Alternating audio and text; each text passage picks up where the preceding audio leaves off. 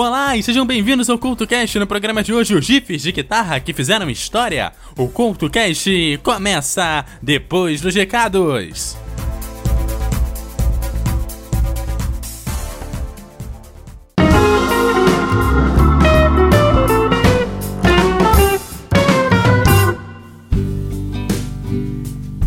Olá, está começando aqui a zona de recados do CultoCast. Nessa zona de recados eu quero te falar que aconteceu no último sábado, segundo seminário de podcasts do Espírito Santo e também rolou na semana passada o Força de Pai. Tem um programa que eu falo sobre esses dois eventos, é o Drops CultoCast de número 2. O link vai estar no post, confere lá que nós falamos um pouco sobre os dois eventos. Eu te lembro que você me segue no arroba RJ no Twitter e no Facebook você também me acha como RJ. Deixe seus comentários em www.eduardocultorj.wordpress.com. O programa que vai falar sobre os GIFs de guitarra que fizeram história começa agora!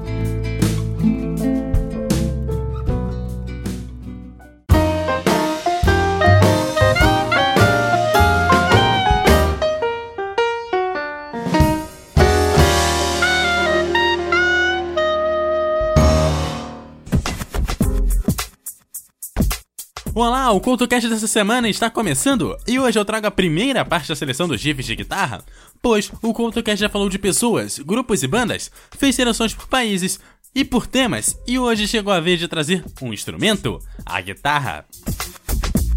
Para essa seleção foram escolhidos instrumentais, bem como foram selecionados apenas um som por artista, dessa forma tentando escolher sua grande assinatura ou riff mais lembrado. Dessa forma, para contemplar o maior número de artistas, eu separei a seleção em dois programas, o de hoje e o da semana que vem.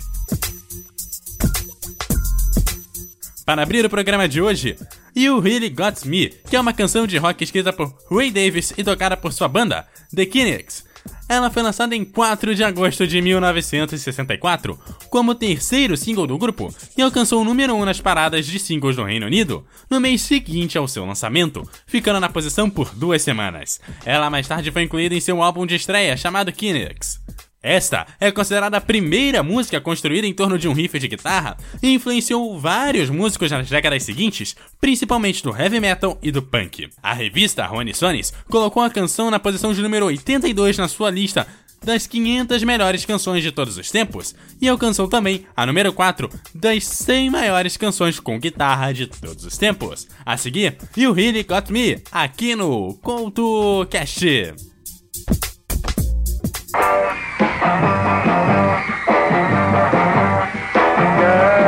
You really got me going. You got me so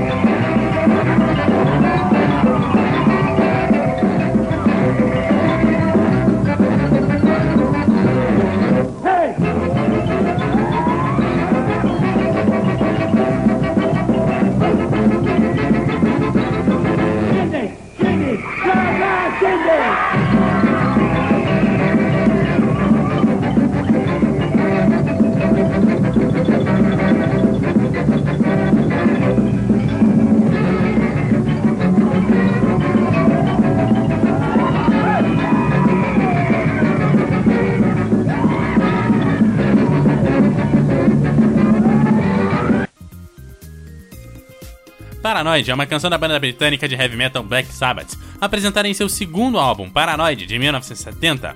Ela foi o primeiro single do álbum, junto com a música The Wizard, que foi o lado B do single.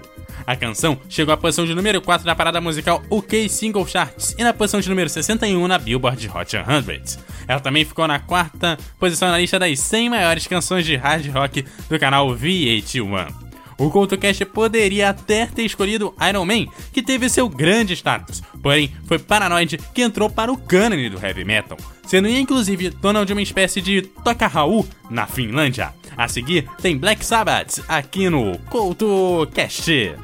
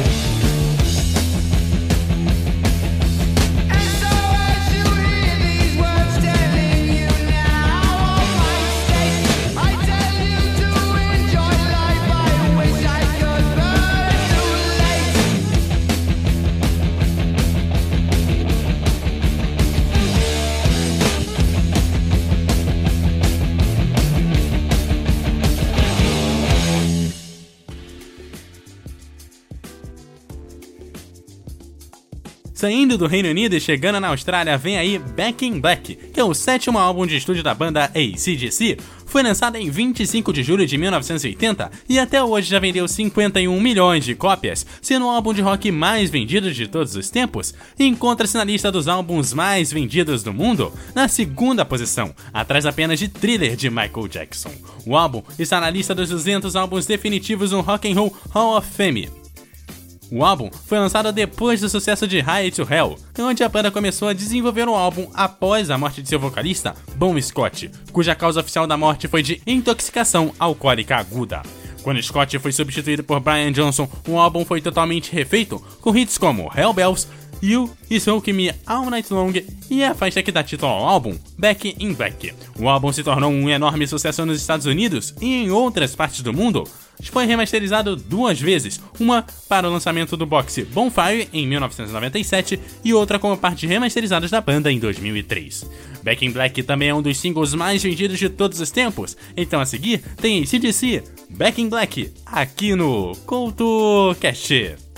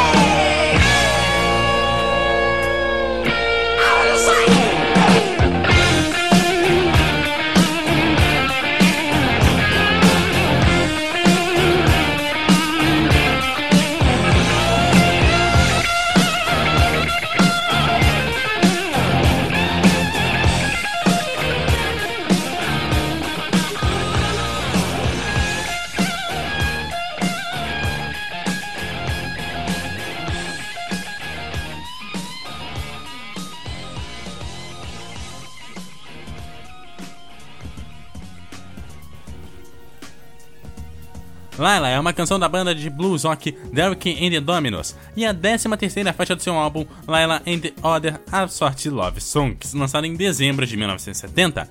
É considerada uma das canções românticas definitivas do rock, apresentando uma estrutura de guitarras características tocada por Jim Gordon, Eric Clapton e Duane Allen. Seus cérebros movimentos constantes foram compostos separadamente por Clapton e inspirada no amor inicialmente não correspondido de Clapton por Pat Boyd então esposa de seu amigo George Harrison. Laila, a princípio não obteve sucesso, mas com o tempo alcançou um reconhecimento da crítica e do público. Anos após Eric se casou com Pat, e duas versões chegaram às paradas de sucesso. A primeira em 1972 e voltou a ter sucesso em 1982, e uma segunda versão acústica quando o Unplugged do Eric Clapton foi lançado. Em 2004, foi listada na 27ª posição da lista das 500 melhores canções de todos os tempos da revista Rolling Stones, e a versão acústica venceu o Grammy de Melhor Canção de 1993. A seguir, tem Laila, aqui no CoutoCast. Música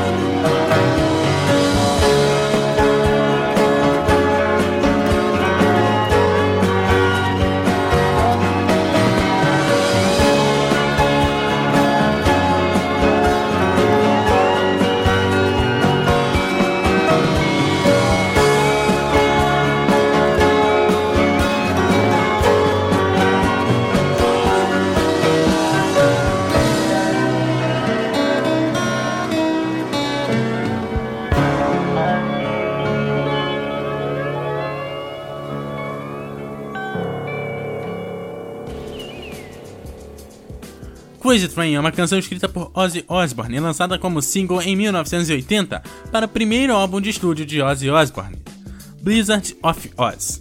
A canção foi gravada em 1980, um ano após Ozzy ter saído do Black Sabbath, e mais tarde incluída no álbum ao vivo Tribute, lançado em 1987.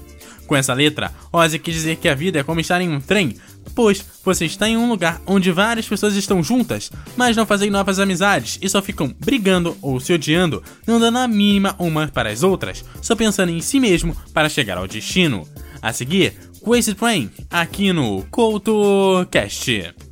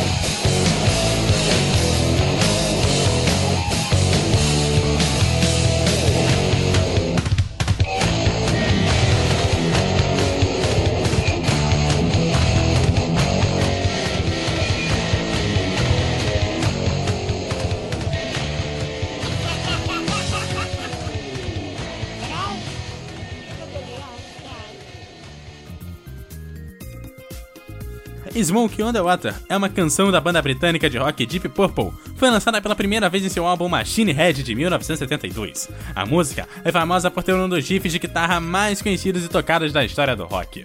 A canção ficou no 11º lugar na lista das 100 maiores canções de hard rock do canal VH1.